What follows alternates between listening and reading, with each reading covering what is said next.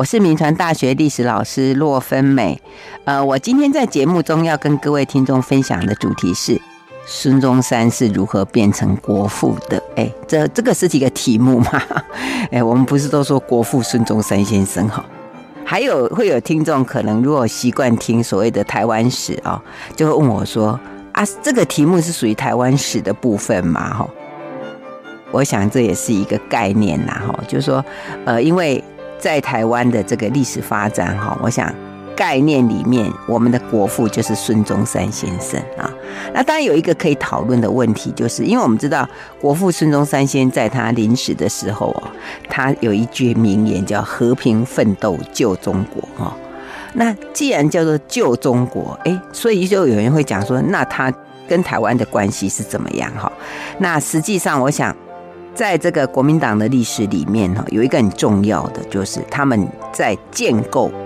他如何把这个和平奋斗救中国的这个伟大的国父，然后在台湾建构这个形象，以至于就说在台湾的一个孩子们，就是我们的这个世代里面，哈，哎，我们听到国父，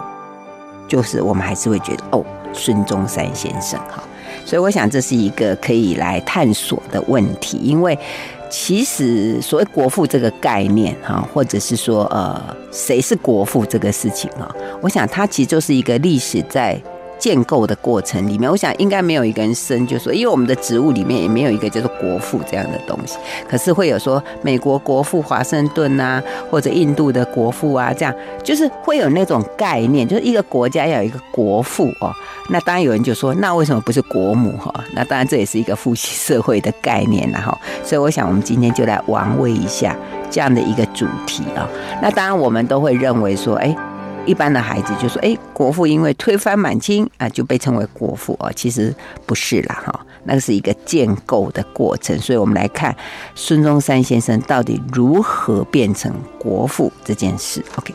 那孙中山先生变成国父，其实是当然是在他逝世之后啊，他过世之后，那这个国父这个概念才出来哈。那我们知道，就说。呃，我们来稍微的回溯一下国父孙中山先生的一个历史啊，就说特别是他他在这个过世之后，他如何在整个国民党的一个地位里面，他如何胜出，然后变成国父哈。那我们知道那个孙中山先生他，呃，因为我刚刚讲，就说他被称为国父，其实是在一九二五年啊，就是他过世之后，那当然他被。称为国父还更晚哈，所以我来跟各位来报告一下。那国父孙中山是在这个一九二五年三月十二日哈，因为胆囊癌然后过世啊。我讲到胆囊癌，可能各位想说，哎，不会啊，以前历史课本不是都说他是肝癌嘛？哈，是肝癌过世。那实际上是。在两千零四年，那个有一个那个海峡两岸学者的交流会里面，哈，那当时这个北京的协和医院，他们就展示了一份那个当年孙中山的一个病历表。那病历表里面，他就写说，呃，孙中山是死于胆囊。炎其实又可以生胆囊癌哈，所以呃跟各位做这样的一个一个报告哈，因为我们的书里面都说他是肝癌过世啊，其实他是胆囊癌。好，那当然有医学专家里面是说，其实那些病有时候很难完全确认他是什么样的病了，反正他就是在那个时间里头就是过世了。那当然他的过世，呃那个时候就是引起这个整个整个中国的一种震惊嘛哈。而且当时就是大家都认定他就是呃中华民国的开国元首哈，也是这个推翻满清啊、创建民国的一个国民党的领袖。那当然，因为他很红啊，在那个时间点哈，所以大家就每一个派系都就是开始在在，反正在他的这个丧葬这件事情上，都是希望能够有一个主导权。那那个时候的中华民国政府是由段祺瑞来的一个呃执政哈，那他们就说要实施这个国葬，好，就是由段祺瑞的这个呃临时政府，他要实施这个国葬。可是国民党觉得不要，我要实行党葬哦，因为觉得他是我国民党的重要人物哈。所以最后他们就各自举行一些追悼仪式，哈，而且议定就是说把这个孙中山的遗体，哈，就是在三月十九日的时候就，他是三月十二日过世嘛，哈，那三月十九日就移到那个北京的中央公园，就是今天北京的中山公园啊的这个社稷坛的前殿，然后在二十四日就举行公祭，然后在四月二日呢就移往北京的香山碧云寺暂时安放。并没有立即下葬哈。刚刚提到北京香山的碧云寺哈，其实在北京哈，因为那个地方其实呃有的叫西山呐，啊有的叫香山，因为北京人习惯用东西南北的方位去称嘛哈。那实际上它应该叫香山哈，所以跟各位做这样的一个报告哈。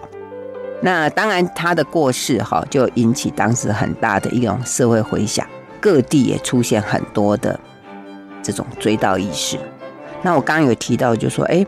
为什么孙中山先生会知名度这么高？哈，实际上，在这个一八九五年广州起义之前，呢，孙中山先生其实还没什么知名度。那我们知道他的知名度最大的这个引起是这个伦敦蒙难啊这个事情。那当时这个事情是在一八九六年啊，在伦敦啊，因为当时孙中山先他那个革命失败之后，他就跑到了英国去啊，然后就在那边被那个清朝的这个大使馆，然后把他绑架囚禁。那那时候，因为那个英国首相兼外相大臣叫沙斯伯雷，他就对清朝的这个大使馆施压啊，清朝才把这个孙中山释放。那这个事情呢，当时在英国的媒体就大肆的报道哈，所以孙中山不但呢获得同情哈。而且呢，被声称是一个富有魅力的正人君子，然后声名大噪哈。而且因为有这个英国首相的相助嘛哈，还有就是孙中山的那个英国老师康德里就写的一个《伦敦蒙难记》，就建立了他的英雄形象哈。这一本书是康德里写的哈，不是孙中山写的哈，是康德里写的哈。那就建立了他的英雄形象。所以在一九零三年哈，那时候这个。鼓吹革命的这个张世钊，他就摘译了这个《伦敦蒙难记》，就编成了一本叫做《大革命家孙逸仙》，然后就把孙中山就定位为东亚第一人，然后指称说，因为有孙中山，就中国才有希望，就这样的一个建构，所以孙中山才逐渐的变成当时。啊，很重要的，不仅是在中国，甚至在世界很知名的一个英雄。那当然，那时候革命阵营的这个同盟会啊，在一九零五年成立，然后当时呢，那个孙中山就被推为总理。不过呢，在那时候的这个革命阵营里面，其实并不是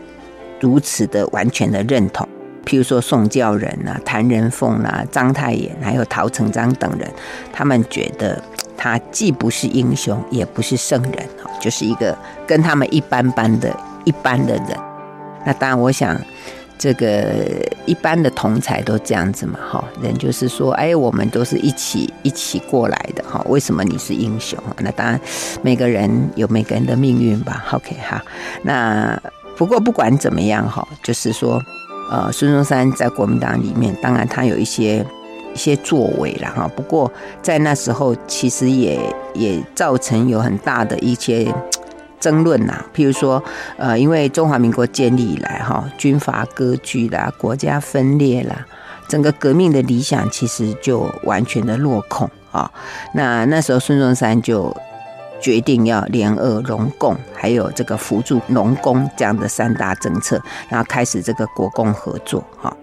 那那这样一个系列里面，当然不是那么不是那么顺利嘛。哈，那一直到这个一九一九年哈，因为那时候就是五四运动哈开始，那整个年轻人的起来，那那时候孙中山跟国民党哈，在那个时代里面。才慢慢的被认定，它是一种希望哦，就是好像国家在那样的一种状态之下，哎，它代表一种国家的希望，这是它的过程。那至于它如何被称为国父啊，到刚刚为止，其实都还没有国父这个概念。那一直到国父过世的时候，哈，那第一个公开称国父啊，孙中山为国父的这第一个人，他名字叫做樊中秀。樊就是那个上面两个木，然后中间两个叉叉这样，下面那个樊哈，那中是那个金重中啊，秀是秀气的秀，樊中秀啊，他是那个粤军哈，建国粤军的总司令哈，那他就在这个当时这个北京中央公园的追悼会场上，他制作了一个巨型的横额，非常的大哈，那上面就写“国父”两个字，所以他是第一个。把孙中山推向国父概念的第一个人，那另外就是有一个作家叫周寿娟啊，寿是胖瘦的寿，那娟是那个杜鹃的娟嘛，哈，在《申报》的一个专栏就有道孙中山先生这一个文章里面呢，他就有写说有孙中山先生，然后有中华民国。啊，另外说，美国人称缔造美国的华盛顿为国父，那我们对这位中华民国的华盛顿也应当尊一声国父。所以各位有没有发现，就是说，这个国父的概念其实是跟美国华盛顿，就是华盛顿为美国的国父这个概念。就是他的概念其实是从哪里来哈？所以学者潘光泽他就认为，就说其实“国父”这个称谓应该是来自于美国国父华盛顿的这个灵感哈。那因为美国独立战争领导人啊的这个，而且是担任第一任国家元首华盛顿嘛，那当时在全世界被推崇，特别是呃当时的这个中国知识分子也认为这个华盛顿就是一个。一个美国的尧舜啊，就是他像中国的尧舜，历史上的尧舜，他是异国，就是美国的尧舜哈，所以就很推崇在当时中国的知识分子里面。然后孙中山先在他演讲，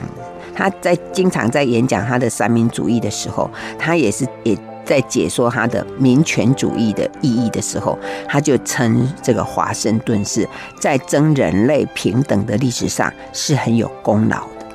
所以因为孙中山先非常的推崇华盛顿，然后华盛顿在当时中国的知识分子里面也是被推崇，所以大家就类比，就觉得，哎，对吼，那这样一个人，哎，叫国父，美国有国父，那中国也可以有一个国父啊，中华民国也可以有一个国父啊，啊，就这样子就就就把它等同了啦，好，所以我们可以讲说，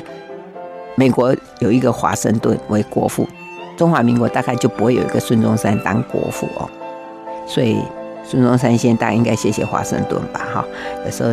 这个蛮有趣的哈。好，然后呢，这个那个国民党也开始从三月二十一号开始哈，那就是那时候广州的国民政府留守代理大元帅是胡汉民，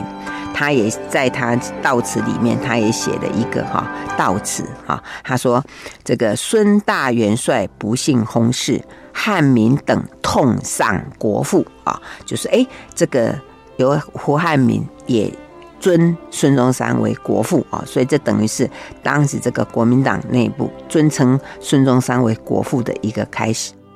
那另外呢，就是当时负责这个。率军在东征的这个我们后来的这个蒋中正总统啊，在当时哈，他也发表一个悼词，说我们孙总理是中华民国的国父，国父死了，我们应该作何感想？哈，那在第二天广州的《民国日报》社论里面，就多次就称孙中山为国父啊，所以你看这样一波一波。大家就逐渐的把孙中山推向国父这个概念啊，那那时候在侨界方面啊，也给予孙中山国父的尊称，而且都持这个正面的这个肯定啊。譬如说，在当时日本神户，呃，有日本侨界的一个追悼会哈，那上面也是讲啊，也是讲啊，就是说。受事莫忘国父啊，也是有这些语。那另外在印尼华侨那边，他们也是讲啊，就说国父遇亡啊，南侨痛哭啊，就说哎，国父死了，我们都很难过。所以到这里为止，好像哎，你可以发现哈，因为孙中山等于国父这个概念，在当时好像慢慢的、慢慢的去形成。那当然不是每个人都认为国父是孙中山，也不认为孙中山是成功哈。譬如说那个梁启超哈，他就不认为。他在北京的这个晨报里面就发表了一篇文章，他说哈，孙中山虽然意志坚强、长于应变、操守廉洁，但是总体上只是一个选择了错误道路的失败者。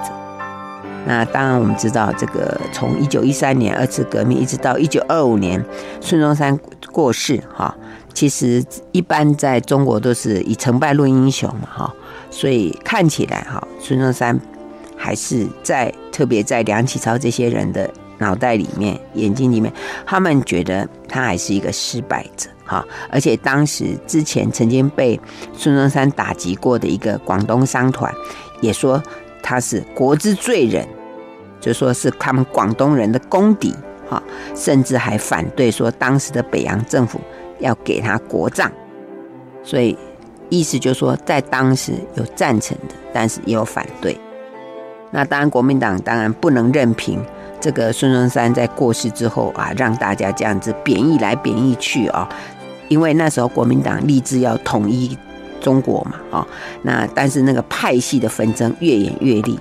所以怎么样来团结当时的国民党？好，所以他们就想说，哎，这个现在必须要一个团结的力量啊。国民党不是最爱喊团结团结嘛？那他们那时候就说啊，要团结。那团结这个时候最好就是要运用这个孙中山先生的影响力，然后来加强这个内部的凝聚力。不然，一个党里面没有大佬，这个大佬过世，那怎么办？谁最有号召力？哈，所以那时候他们就开始想说，哎，要建构这个孙中山先生的神话哦，就是要把它推向不只是国父哦，还要把它推向神话啊。所以在一九二四年的一月。那中国国民党就举行第一次全国代表大会，那在里面呢，当然他们就完成这个党内的这个改组哈，然后同意当时苏联的联俄容共的要求啊。那在第二年一九二五年，就以蒋中正来领导当时黄埔军校的这个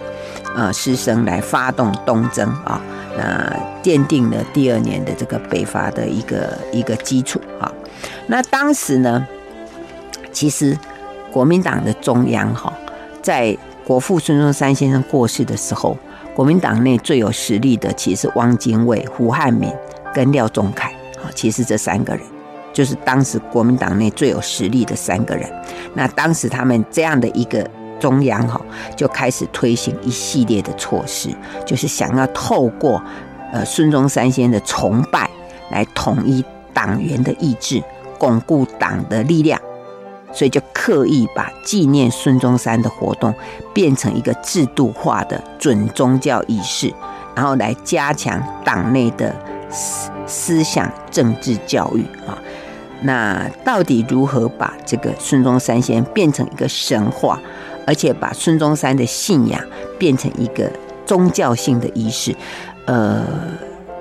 各位有没有发现到现在？还是有一些国民党的党员会说：“我是孙中山的信徒，哈，我是三民主义的信徒。”哎，好像他不只是一个主义，好像他不只是一个政治人物，而且他已经在国民党的这个概念里面，他其实已经是一个神话的人物。那这个神话是如何建构的呢？好，我们先谈到这里，休息一下，广告过后再回到九八新闻台九八讲堂。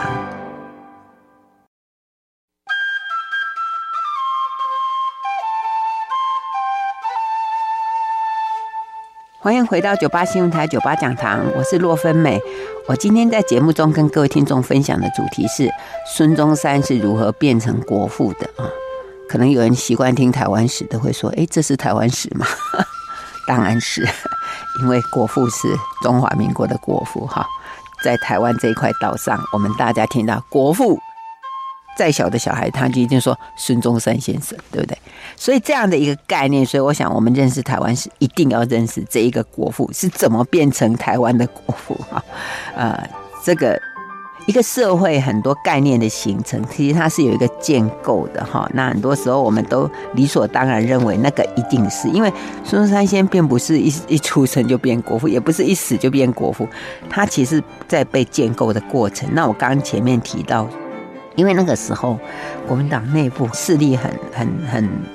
有点分散，所以为了要团结起来，哦，所以就认定就说，哎，以当时孙中山先在当时不管是就是党内或者在中国或者在全世界的知名度，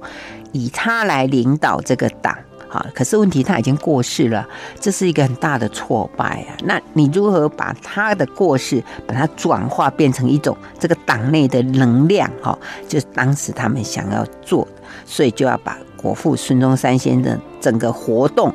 纪念的活动，把它制度化，而变成有点像宗教的仪式，哈，来加强这个党内的一种思想跟政治的教育。那第一个，他们就是把孙中山的遗嘱跟他的言论，就把他拉到一个很至高无上的地位。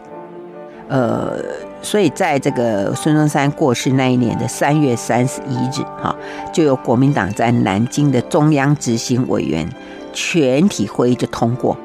总理遗嘱的议案，哈，所以以后开会的时候就要有主席恭送总理遗嘱，然后大家就要全体起来，呃。立正，然后肃听，哈，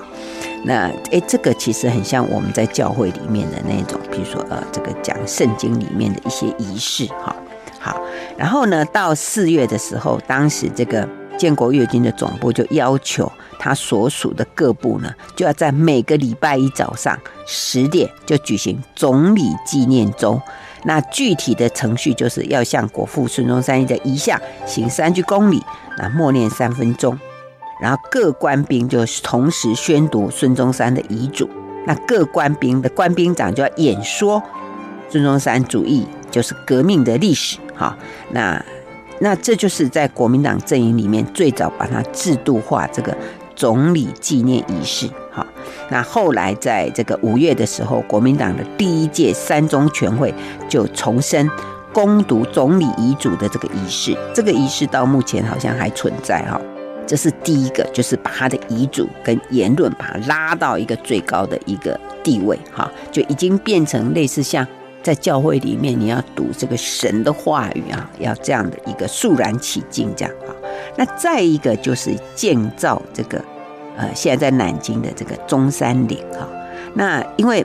当时这个国民党有意识到，就说这一个陵墓啊，它不仅是一个纪念。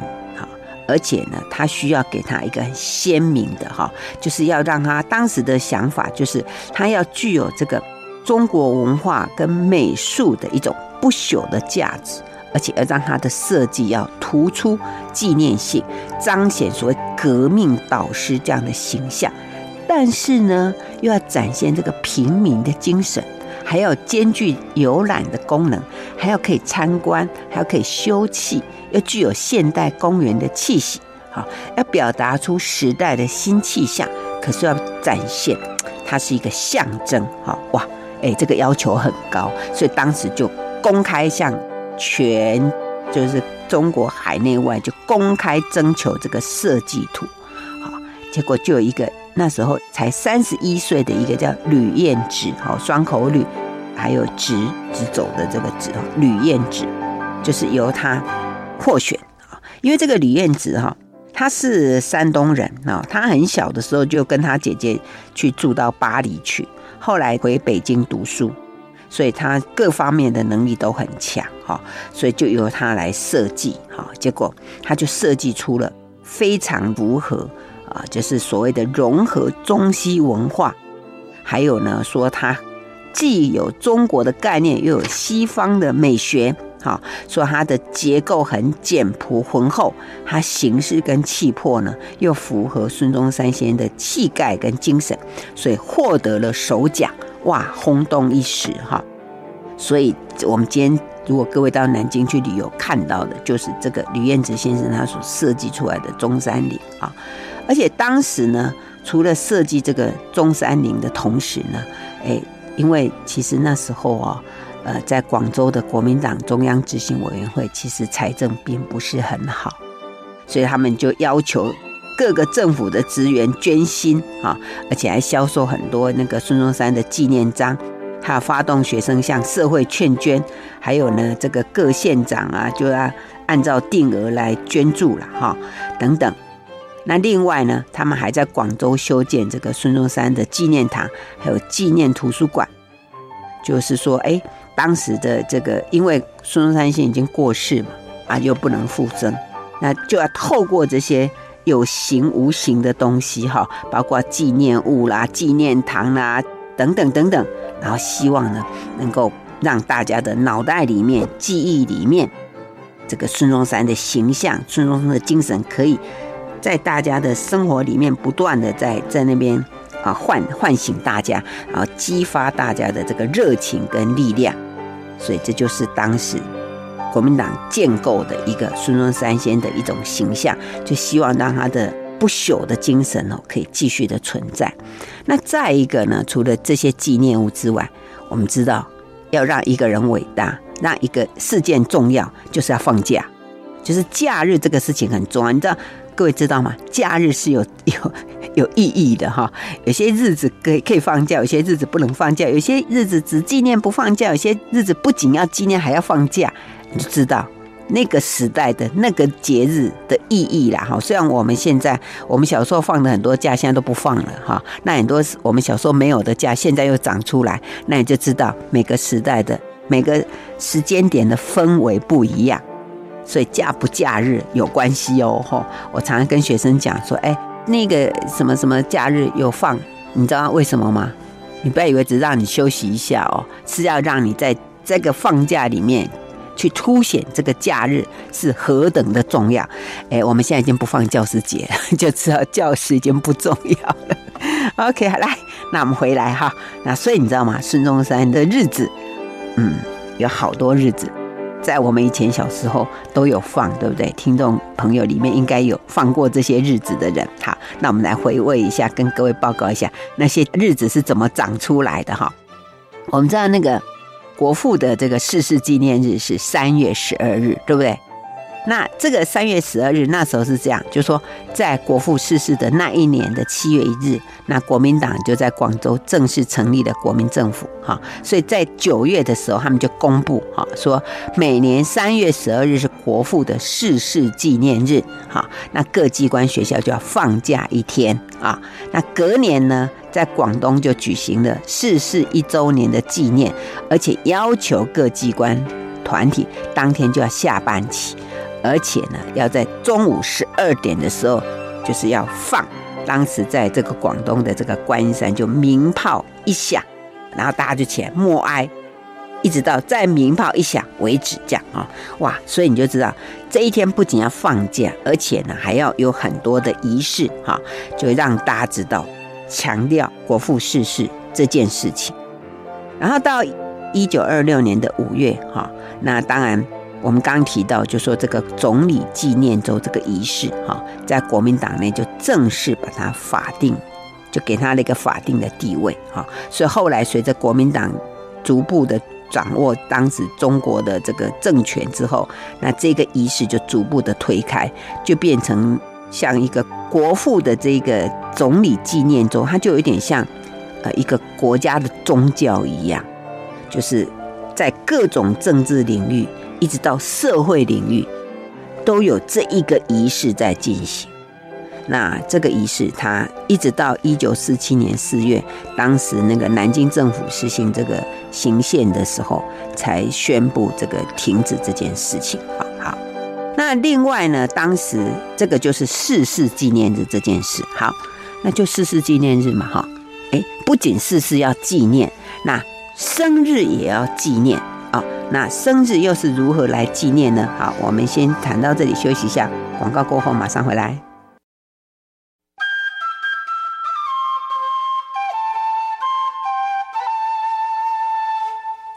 欢迎回到九八新闻台九八讲堂，我是洛芬美。我今天在节目中跟各位听众分享的主题是孙中山是如何变成国父的？哈。这是台湾史，各位不要怀疑，诶，因为国父在我们在台湾的社会，你问谁国父是谁，大家一定跟你讲孙中山先生。那为什么是孙中山先生呢？诶，国父不是死的时候说和平奋斗救中国吗？可是，诶，国民党把他努力努力建构了，诶，我们就变成。可是国父的这个旧中国如何变成爱台湾哈，我想这可能是国民党要继续努力的哈。好，那我们接下来呢，就跟刚跟各位提到，就是说假日的意义哈。那我们刚刚讲说，哎，国父逝世之后，国民党为了让孙中山的逝世这件事情变得更有意义，所以就决定了三月十二号国父逝世纪念日要放假。OK 啊，那除了这个逝世纪念之外，那生日要不要纪念一下哈？所以那时候在那个一九二六年的六月，那时候国民党开中常会，那就有当时的海外部哈就提出了，在美国的三藩市哦，他们的总支部他们说，美国有华盛顿生日，哈，美国有这个生日，那孙中山建立中华民国的功劳远超过。建立美国的华盛顿呐，所以呢，既然华盛顿都可以过生日，那国父应该要过生日。所以那时候就有那个孙中山的儿子孙科，他就确认，哎，说国父是哪一天生的呢？那孙科就说，一八六六年的十一月十二日是孙中山先生诞生的日子。OK，好，那所以后来国民政府就确定了。十一月十二号就是孙公诞辰庆祝日，哈，所以一切典礼就按照国庆日的仪式来举行啊，所以就是在一九二六年的六月就确定了以后国父，哎，那时候还不叫国父哦，那时候叫做孙公诞辰庆祝日，哎，就是十一月十二日，哎，所以那一天就可以放假啊。哎，刚刚我们讲孙中山的。逝世纪念日嘛，哈，然后诞辰纪念日，哈，那各位可能想说，嗯，记得三月十二日好像还有一个名字嘛，好像叫植树节，对不对啊？那这个逝世纪念日又如何变成植树节？哈，其实这是在一九二八年，哈，那时候是这个蒋中正他担任这个国民政府的军事委员会主席兼国民政府。国民革命军总司令啊，那开始展开这个北伐的这个行动。那那时候因为纷纷扰扰嘛，哈，呃，纷扰之间，哈，所以那时候刚好在这个纷扰之际，就在三月十二日的时候，就纪念了孙中山的逝世三周年。然后就国民政府就通令各省啊，呃的市政府啊还有军方就举行总理纪念大会，而且呢，在这一年。不仅是纪念大会，而且还举行这个植树典礼。哎，为什么呢？为什么这个这个国父逝世纪念日跟植树这件事情怎么会扯在一起呢？呃，其实是这样，本来那个植树节不是这一天啊，在中华民国成立之后啊，本来是规定就是每年的清明，清明那一天是植树节，本来是这样，就是四月五号嘛，清明节。可是呢，因为孙中山的实业计划，它里面有一个造林，他的民生建设里面有一个造林哦，就是国父很重视种树这件事。那我们知道种树很重要哈，因为。用我们今天来讲，种树是一个非常重要，在这个环保的议题里面，在我们的环境里面，所以孙中山先生在三民主义里面也有提到这个，所以国民党就觉得，哎，那应该把这个植树节跟国父的逝世纪念日把它放在一起，哎，这样就会更有意义了，哎，所以我们过的植树节就是这样来的。OK，好，那到了这个一九二八年，那那个蒋中正就。统一了，就是率军就进入北京，终于统一了全中国。啊，那在七月六日，蒋中正跟冯玉祥，还有阎锡山跟李宗仁，他们就到香山的碧云寺去祭奠了孙中山啊。然后由蒋中正主祭啊，宣读以他蒋中正个人名义撰写的祭文，而且呢，他就特别。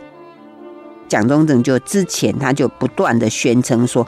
他这辈子最重要的任务就是要去祭总理的陵墓，这样，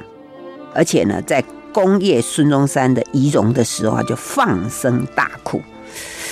各位，你觉得这动作代表什么意思？哈，其实那个时候各方领袖很多啦，哈，所以你知道吗？蒋中正是如何崛起？他如何在这么多的这个人物里面，他如何能够宣称我是孙中山的继承人？我为什么是他的继承人？哈，所以你知道，刚刚这个动作非常重要哈，就是他在。就是北伐成功之后，他用他个人的名义，然后写一个祭文，而且他不断的强调孙中山之于他是多么多么的重要，所以他北伐成功的第一件事情就是要去跟孙中山报告，而且在那个时候呢，哇，他放声大哭啊，就表示哇，这个孙中山对于蒋中正简直就跟爸爸一样哦，非常的重要哈，所以你知道吗？这就是这个。因为蒋中正是在北伐当中迅速窜起啊，迅速崛起，而且呢，他说他完成了孙中山南北统一的遗志，哈，而且呢，他就借此来形塑了他是孙中山后继者的形象，然后宣示自己的地位，因为他抢到了当时去谒见孙中山的第一个位置，他站在第一个位置，自己去就是用他的名义，然后。呃，在那个仪式里面凸显他自己的重要性啊，所以这一个动作其实也就是后来蒋中正能够继承孙中山的一个很重要的一个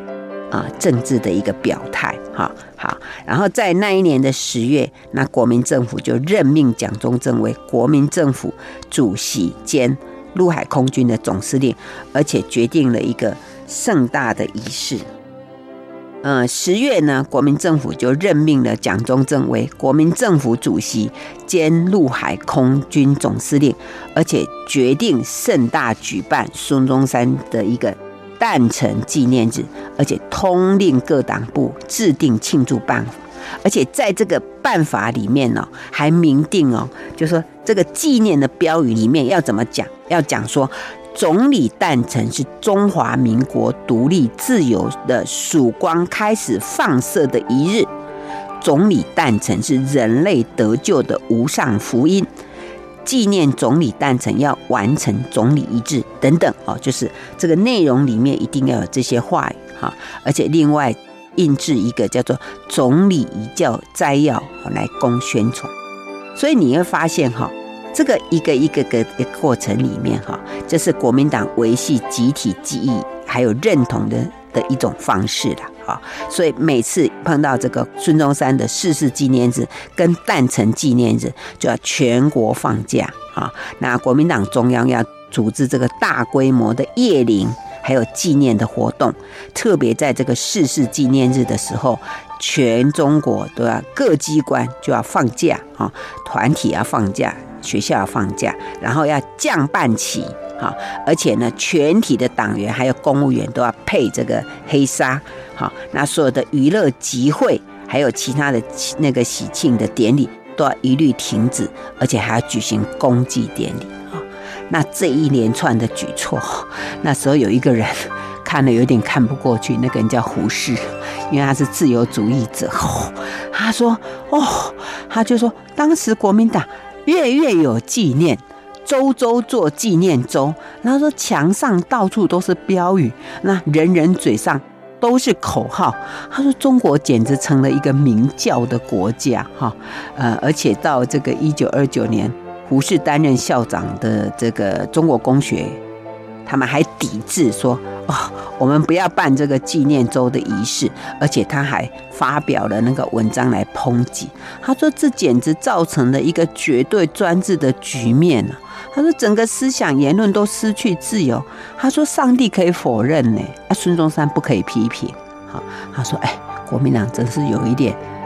over 哈。他就说不能不说国民党是反动的。所以各位听众就有没有发现一件事，就是说，哎，在整个这个国父孙中山的这个建构里面，当然对国民党来讲，孙中山先生很重要。可是呢，你要把一个人推到这样的一个极致里面，哈，呃，当然，如果用我们今天的呃这个社会的这个。环境来讲，我们大概有点不太能够理解哈。不过胡适先生作为当时的一个自由主义者，他胆敢讲这些话，真是有一些大胆哈。啊，时间关系，我们先谈到这里哈。那我今天讲的这些故事，在我被扭曲的台湾史里面有收录。谢谢收听九八讲堂，再见了。